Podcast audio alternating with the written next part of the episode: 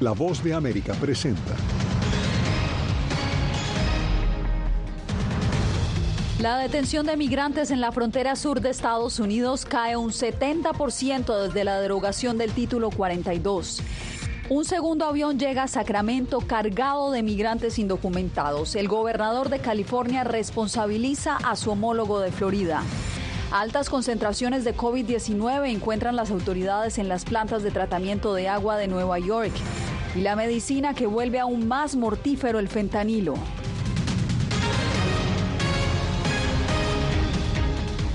¿Qué tal? Les doy la bienvenida a esta emisión del Mundo al Día. Soy Yasmín López. Menos ingresos irregulares y más repatriaciones. Ese es el balance de las autoridades tras casi un mes del restablecimiento del título 8 en la frontera sur estadounidense. Diva Lizette Cash ha venido siguiendo el tema y nos acompaña con los datos que dio hoy el Departamento de Seguridad Nacional. Diva, adelante. Hola, ¿qué tal, Yasmín? Desde el 12 de mayo, el día que terminó el título 42, eh, el 2 de junio, según el Departamento de Seguridad Nacional, han repatriado por lo menos 38.400 migrantes comparados a los 180.000 que se detenían al mes antes de terminar el título 42. Sin embargo, en temas de cifras, el total de detenciones del año fiscal 2022 supera, superó los 2 millones de migrantes, que es una de las razones por la cual el, el Comité de Fiscalización de la Cámara de Representantes considera a la patrulla fronteriza no ha podido cumplir a cabalidad sus funciones. Pero miremos aquí el informe. Una vez más, el resultado final de este esfuerzo integral ha sido una disminución del 70% en las entradas ilegales entre los puertos de entrada desde el 12 de mayo. De esta manera, Blas Núñez, jefe de operaciones de la Oficina de Aduana y Protección Fronteriza, defendió el reciente reporte del Departamento de Seguridad Nacional que anunció alrededor de 38.400 migrantes repatriados a más de 80 países bajo el título 8 que reemplazó el título 42. Sin embargo, como un juego vergonzoso, catalogó las políticas migratorias actuales Clay Higgins, republicano que preside el Subcomité de Seguridad Nacional de la Cámara Baja. Reclasificar la entrada como legal de personas que entraron de manera ilegal y luego decirle al pueblo estadounidense que los números están muy bajos y que tenemos esto bajo control, esto es engañoso de fondo. Por su parte, el demócrata Luis Correa aseguró que frente a desafíos como el COVID-19, el desempleo y la migración irregular que también afrontan algunos países en Europa, Estados Unidos ha comenzado un buen trabajo. Abrieron centros regionales de procesamientos en los que los agentes de CBP me dijeron que eran muy útiles para administrar la capacidad de procesamiento de personas en la frontera. Por otro lado, el Comité de Fiscalización de la Cámara de Representantes interpeló este martes al Departamento de Seguridad Nacional sobre las condiciones en la frontera suroeste que estarían afectando la salud de los agentes de aduanas y protección fronteriza y el Servicio de Inmigración y Control de Aduanas. Pasamos de unas 2.000 personas cruzando la frontera sur a unas 220.000 por mes. ¿No es eso parte del gran problema? Joseph Cafari, el inspector general del Departamento de Seguridad Nacional, aseguró que la oleada de migrantes complicó la labor de los agentes fronterizos. CBP y ICE no pueden continuar utilizando las asignaciones de tareas temporales y el trabajo por turnos de horas extra de manera efectiva para enfrentar los desafíos de la frontera suroeste. Yasmín, fueron 2.4 millones de migrantes que se detuvieron en el 2022, que según el Departamento de Seguridad Nacional, al compararse con, los, con el 1.7 millones, millones de migrantes del 2021, pues rompió récord este año. Esto según el Departamento de Seguridad Nacional. Yasmín, vuelvo contigo. Gracias, Diva. Y entre tanto, California investiga la llegada de dos vuelos a Sacramento con unos 40 migrantes indocumentados a bordo. El gobernador Gavin Newsom señala como responsable a su homólogo de Florida, Ron DeSantis. Alex Segura nos reporta. El gobernador de California, Gavin Newsom, y el Departamento de Justicia Estatal abrieron una investigación después de que dos grupos de migrantes indocumentados llegasen a Sacramento en aviones privados. De acuerdo con el fiscal general, los documentos de los migrantes indican que fueron trasladados a través de un programa dirigido por la División de Manejo de Emergencias de Florida. Mientras seguimos recopilando pruebas, quiero dejar algo claro. El secuestro aprobado por el Estado no es una opción de política pública, es inmoral y repugnante. El primer grupo de casi 20 migrantes fue dejado sin previo aviso frente a la diócesis católica de Sacramento. No teníamos ni idea de que vendrían, pero encontramos rápidamente a algunas personas de nuestra comunidad que trabajan con la comunidad inmigrante. A pesar de la inesperada llegada, la intención del obispo es ayudar a los migrantes a seguir con su proceso migratorio. Los vamos a ayudar a orientarse y luego también a cualquiera que sea el proceso de inmigración que se haya establecido para ellos en la frontera. El año pasado, DeSantis confirmó que Florida subsanó los costes de dos aviones privados con migrantes desde Texas a Martha's Vineyard, una isla del estado demócrata de Massachusetts, como parte de un programa de reubicación de inmigrantes indocumentados. En esta ocasión, DeSantis no ha respondido a las acusaciones de Newsom. Alex Segura, San Diego, Voz de América. Cambiamos de información. El COVID-19 acapara nuevamente la atención en Nueva York, la ciudad que fue epicentro de la pandemia. Las autoridades hallaron altos índices del virus en todas las plantas de aguas residuales. ¿Pero qué significa esto? Ángela González nos explica. Las 14 plantas de tratamiento de aguas residuales en la ciudad de Nueva York han reportado altas concentraciones de COVID-19 según la red de vigilancia de aguas residuales del estado. Desde que los laboratorios dejaron de reportar a las personas positivas al coronavirus, las mediciones en plantas residuales son la manera de detectar la presencia del virus en la comunidad. Significa que la infección, en este caso el COVID-19, está circulando en la población en general.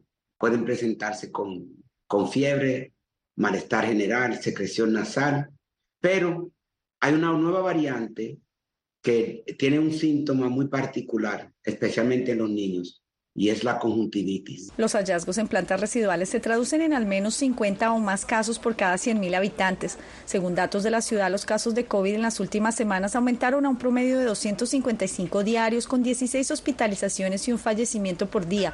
Catalina Hernández, residente de Nueva York, recuerda la primera vez que se enfrentó al COVID.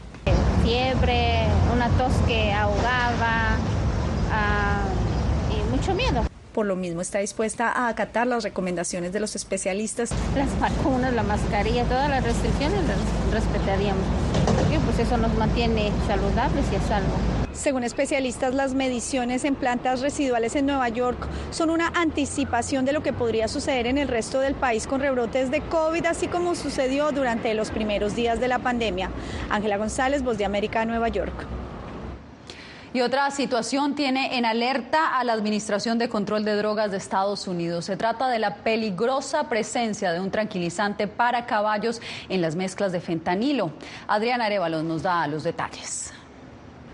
La guerra contra los opioides tiene un nuevo enemigo. Se trata de una droga de uso veterinario que se conoce en las calles como trank. Aunque está prohibido su consumo entre humanos, eso no ha impedido que los mercaderes de opioides lo mezclen con fentanilo, potenciando su efecto mortífero. Se trata de la droga eh, conocida como silacin.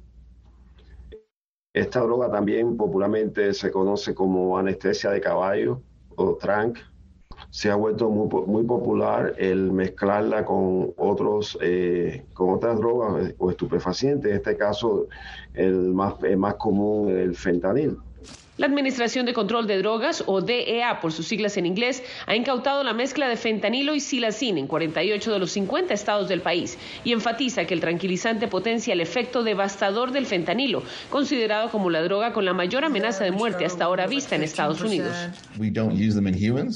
No lo usamos en humanos porque baja la presión arterial, la frecuencia cardíaca y la respiración al punto de que podría causar la muerte. Las autoridades afirman que los productores y distribuidores de drogas ilícitas usan cada vez más el peligroso silacin para reducir costos y aumentar sus ganancias, pues el tranquilizante se consigue abiertamente en el mercado a muy bajo precio. La advertencia subraya que esta droga en cuestión de minutos puede acabar con la vida de quien la consume. Adriana Arevalo, Voz de América, Las Vegas. En Florida hay preocupación por la acumulación de sargazo en las playas. El temor es porque esta alga, que llega cada año durante esta temporada, puede albergar una peligrosa bacteria conocida popularmente como come carne. José Pernalete con el reporte. Los bañistas en las playas de Florida pudieran enfrentarse a dos factores de riesgo. Uno de ellos es el sargazo, un cúmulo denso de algas que puede afectar las vías respiratorias de quienes tengan contacto directo con la descomposición del agua que producen. O se pueden eh, presentar crisis gracias a que este eh, olor es muy fuerte y pues las personas sensibles puede causar estos ataques durante estos meses de verano. Biólogos de la Universidad Atlántica de Florida advirtieron que además de esta amenaza, la presencia de la bacteria Vibrio funilficus, comúnmente conocida como come carne, está presente en piezas de algas que se desplazan en el sargazo. Este riesgo se potencia con alerta de infección grave que puede conllevar la amputación del área infectada o incluso la muerte. Estar las aguas más calientes cada año, un grado cada vez más alto, permite que la proliferación sea mayor y, por supuesto, cuando hay personas sensibles que entran en contacto con la bacteria puede ocurrir. El riesgo de infección se incrementa con la venidera temporada de verano. Las playas de Florida son un destino predilecto para turistas del planeta entero. Los expertos en salud pública recomiendan evitar los balnearios que presenten sargazo. Lo que hay que pedirle a la gente que no se bañe en áreas donde agua estancada, aunque sea agua de mar, eh, y que en lo posible traten de evitar entrar en contacto con agua si tienen heridas cutáneas, cortaduras. José Perralete, Voz de América, Miami. El muro de una importante represa del sur de Ucrania controlada por Moscú se derrumbó este martes después de una explosión. El siniestro ha provocado inundaciones en pleno campo de batalla justo cuando Ucrania parece estar llevando a cabo su tan esperada contraofensiva. El hecho ha generado advertencias de desastre ecológico y la evacuación de miles de residentes. El secretario general de la OTAN, Jens Stoltenberg, advirtió que la destrucción de la represa puso en riesgo a miles de civiles. El hecho ha generado reacción de gobiernos como el de Francia, la Comisión Europea y por supuesto la Casa Blanca también se pronunció. Por eso hacemos conexión con Jorge Agobián. Jorge, cuéntanos qué ha dicho el gobierno estadounidense.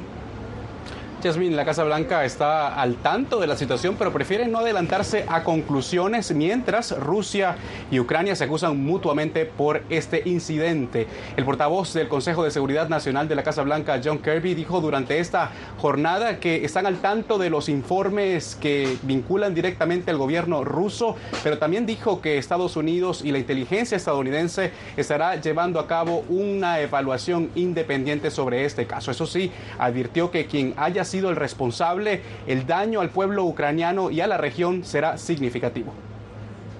La destrucción de esta represa muy bien podría tener un impacto devastador en la seguridad energética de Ucrania y ciertamente tendrá un impacto en el sistema de canales de Ucrania. Así que estamos en contacto, como dije, con las autoridades ucranianas sobre cómo podemos brindar asistencia a los muchos ucranianos que han sido desplazados y obligados a huir de sus hogares por seguridad. Continuaremos trabajando con socios humanitarios en el terreno para brindar ayuda. Y más tarde, en un pequeño mensaje desde aquí, desde la Casa Blanca, el presidente Joe Biden indicaba que seguirán apoyando a Ucrania durante el tiempo que sea necesario. Yasmin. Era Jorge Agobián informando desde la Casa Blanca. Jorge, gracias por la información. Y usted no se mueva, la inclusión de símbolos cristianos en escuelas públicas genera disputas en dos estados de Estados Unidos. Volvemos con esto y más.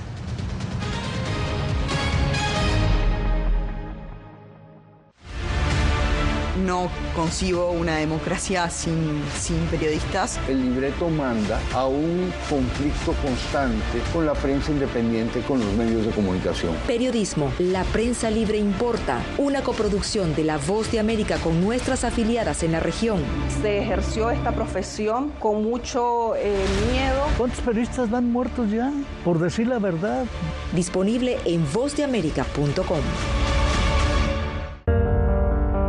En tiempos de cambios, cuando el mundo parece incierto y lo que escuchamos no refleja lo que vemos, buscamos la verdad. Cuando nos cuentan solo una parte de la historia, perdemos la confianza.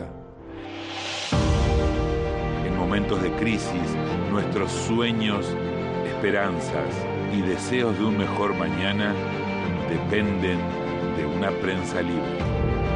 En La Voz de América te traemos las historias que la gente se arriesga a ver Conectamos el mundo y lo unimos con la verdad.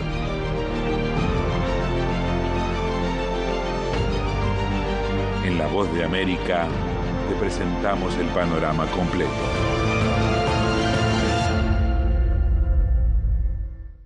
Fui detenido con acusaciones de traición a la patria y luego fui sentenciado y condenado a 13 años de prisión. Es una sensación totalmente inhumana, es una sensación como de estar muerto en vida realmente. ¿Qué sientes cuando tocas? Cuéntame. Pues me siento eh, contento, siento que puedo expresar mis emociones.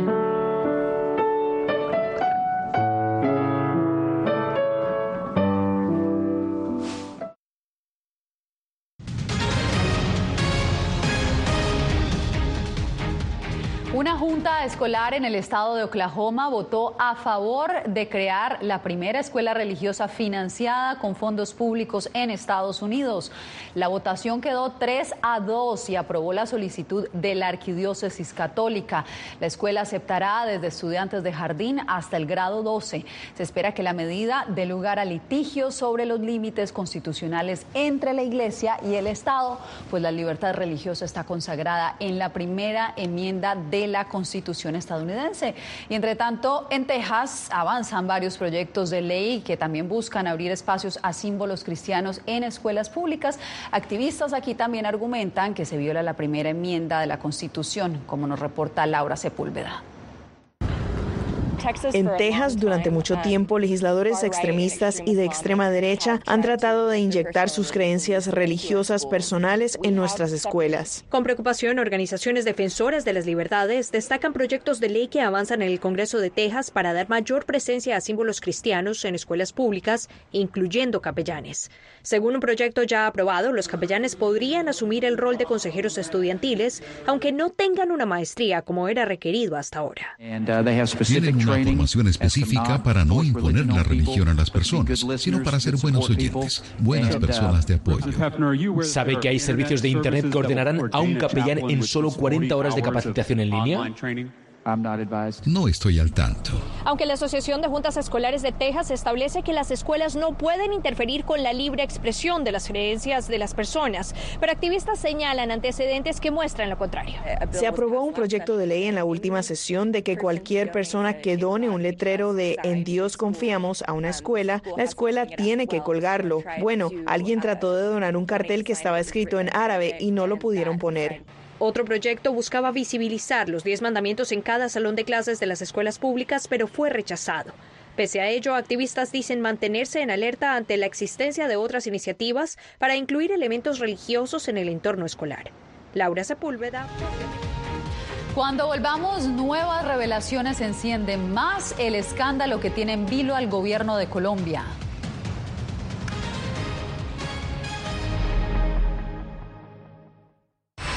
Aquí tenemos varios desaparecidos y muertos y amenazados todos. Periodismo. La prensa libre importa. Una coproducción de La Voz de América y Fuerza Informativa Azteca. Disponible en vozdeamerica.com. En tiempos de cambios, cuando el mundo parece incierto y lo que escuchamos no refleja lo que vemos, buscamos la verdad. Cuando nos cuentan solo una parte de la historia, perdemos la confianza. En momentos de crisis, nuestros sueños, esperanzas y deseos de un mejor mañana dependen de una prensa libre. En La Voz de América te traemos las historias que la gente se arriesga a ver. Conectamos el mundo lo unimos con la verdad.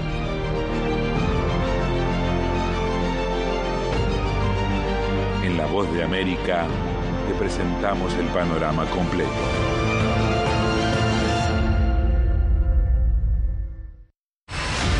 Poder eh, recuperar la libertad de prensa. Periodismo, la prensa libre importa. Una producción especial de La Voz de América. Se ejerció esta profesión con mucho miedo. Disponible en vozdeamerica.com.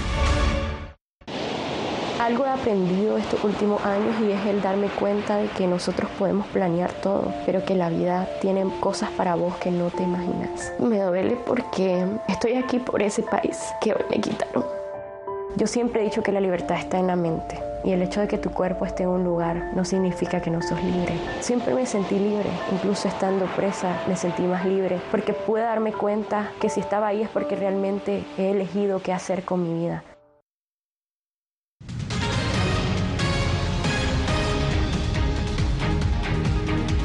Colombia, el escándalo político por supuestas interceptaciones ilegales y el presunto ingreso de dinero ilícito a la campaña presidencial de Gustavo Petro tiene paralizados los proyectos de reformas sociales. Jair Díaz nos reporta.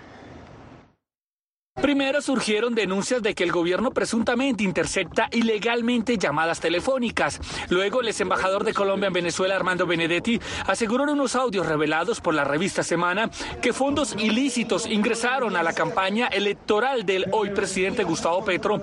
Y ahora el Congreso congela el debate sobre reformas sociales discusiones tan importantes como esas que involucran o que proyectan la transformación de estas agendas tan importantes para el país no pueden ser mediadas por factores externos que puedan llevar eh, a un desenlace no positivo para el país. Tras la discusión de estos audios, el ex candidato presidencial Federico Gutiérrez solicitó a la Comisión de Acusaciones de la Cámara de Representantes investigar si a la campaña de Petro ingresaron 3,5 millones de dólares de dudosa procedencia. Yo le pido al presidente que asuma la responsabilidad y renuncie a su cargo como presidente de la República. Hoy el país debe unirse y reconstruir la confianza. El presidente Gustavo Petro niega que su campaña haya recibido dineros ilícitos y aseguró que su exfuncionario Benedetti debe comparecer ante la fiscalía. La mayor parte de la financiación de la campaña se realizó con préstamos de la banca comercial. El Consejo Nacional Electoral llama a Laura Sarabia y a Armando Benedetti a rendir testimonio en la investigación tras las supuestas irregularidades en la campaña de Petro. Jair Díaz, Voz de América, Bogotá. En Nicaragua, organizaciones de periodistas lanzaron una campaña por la liberación de Víctor Ticay, el único periodista encarcelado por razones políticas. La familia del comunicador no ha podido verlo desde que fue detenido a inicios de abril. Donaldo Hernández con la información demandamos la libertad del periodista Víctor Ticay. Comunicadores nicaragüenses claman al gobierno de Daniel Ortega por la liberación inmediata del periodista Víctor Ticay, quien este 6 de junio cumple dos meses de haber sido detenido por la Policía Nacional. El periodista Víctor Ticay pues no se merece estar en esa cárcel como ninguno de nosotros los periodistas que hemos pasado por ahí nos merecíamos estar ahí. La periodista Lucía Pineda permaneció seis meses en prisión y el arresto de Ticay la conmueve por la severidad del encierro. Las condiciones en Nicaragua, las que yo estuve, pues fueron deplorables, condiciones inhumanas. Víctor Ticay no ha sido presentado públicamente por las autoridades y sus familiares no han podido verlo desde su detención. Por temor a represalias contra su familia, la denuncia la encabezan organizaciones de periodistas. La familia no ha podido tener comunicación con él hasta este momento. Está en las cárceles, pero no conocemos sus condiciones carcelarias. Aunque Ticay es corresponsal del canal 10 de televisión, el de mayor audiencia de Nicaragua, su propio medio no ha informado sobre su detención. Canal 10 no se ha referido a la situación de su periodista, de ese secuestro, por temor a que otros colegas puedan ser apresados. Las autoridades nicaragüenses no se han referido a la campaña de periodistas que demandan la libertad de Víctor Ticay. Donaldo Hernández, Voz de América. Hacemos una breve pausa y regresamos con el más reciente proyecto del actor Gabriel Luna.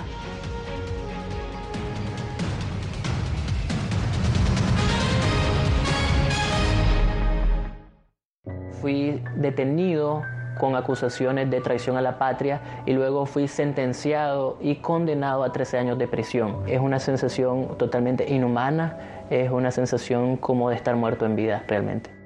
¿Qué sientes cuando tocas? Cuéntame. Pues me siento eh, contento, siento que puedo expresar mis emociones.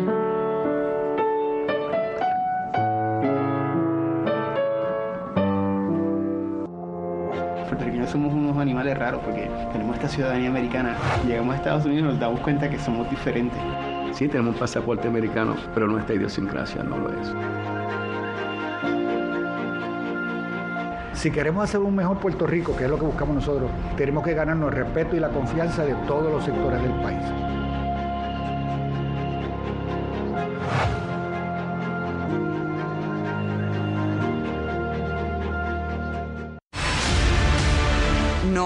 Concibo una democracia sin, sin periodistas. El libreto manda a un conflicto constante con la prensa independiente, con los medios de comunicación. Periodismo, la prensa libre importa, una coproducción de La Voz de América con nuestras afiliadas en la región. Se ejerció esta profesión con mucho eh, miedo. ¿Cuántos periodistas van muertos ya? Por decir la verdad. Disponible en vozdeamerica.com. twins are seven years old, and from the first day my parents arrived, they were like, grandparents, uh, why don't you stay here in Panama with us until the war is over? Ucranianos en las Américas, de regreso al frente de batalla. Una producción especial de La Voz de América, disponible en todas nuestras plataformas.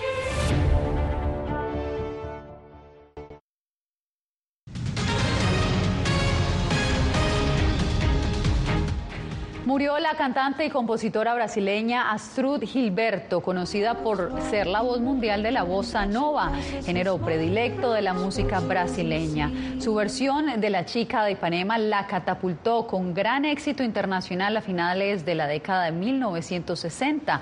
La artista de 83 años murió este lunes en su casa en Filadelfia, según dijo su nieta Sofía Gilberto en las redes sociales. Este ha sido un año de éxitos para Gabriel Luna, incluyendo su participación en Terminator. Verónica Villafaña habló con el actor sobre su carrera ascendente y su más reciente proyecto en el que trabaja con su ídolo y amigo Arnold Schwarzenegger. La recién estrenada serie Fubar en Netflix marca el reencuentro del actor Gabriel Luna con Arnold Schwarzenegger, en la que interpreta al villano Boro. Bromeo a menudo y siempre lo digo, solo hago de malo si me lo pide Arnold. Para mí es importante interpretar papeles de los que mi abuelita se sentiría orgullosa, así que trato de ser heroico en todo lo que puedo. Gabriel trabajó junto a Arnold en la última secuela de Terminator como un cyborg asesino. Entrenamos juntos, formamos parte de una pequeña fraternidad de personas que ha interpretado a las máquinas asesinas de esa franquicia. Pasamos mucho tiempo juntos y esa relación ha evolucionado en los últimos cuatro o cinco años y pudimos llevarla a la pantalla en fútbol. Hay mucho de nuestra relación en la vida real. Cuánto lo admiro, cuánto me inspira y lo mucho que intento que se sienta orgulloso de mí como hijo sustituto, casi como lo es Boro. Gabriel, quien interpreta a Tommy en el éxito mundial The Last of Us, desea explorar nuevos personajes y géneros cinematográficos. Tal vez una comedia romántica. Quiero hacer una película de robos. Me gustan los robos de obras de arte y los ladrones de joyas. Pero su mayor deseo sería genial conseguir un papel en Star Wars. Me encanta la Guerra de las Galaxias. Por el momento parece que las estrellas se han alineado para el éxito continuo en su carrera. Verónica Villafañe, Voz de América, Los Ángeles. Si tiene su teléfono celular a la mano, está a punto de acceder a todo el contenido original de La Voz de América escaneando el código QR que está viendo en este momento en pantalla. Lo guiaremos a descargar nuestra aplicación Voa Plus. Allí podrá ver no solo nuestras noticias, también las series especiales y los documentales exclusivos que La Voz de América ha producido solo para usted.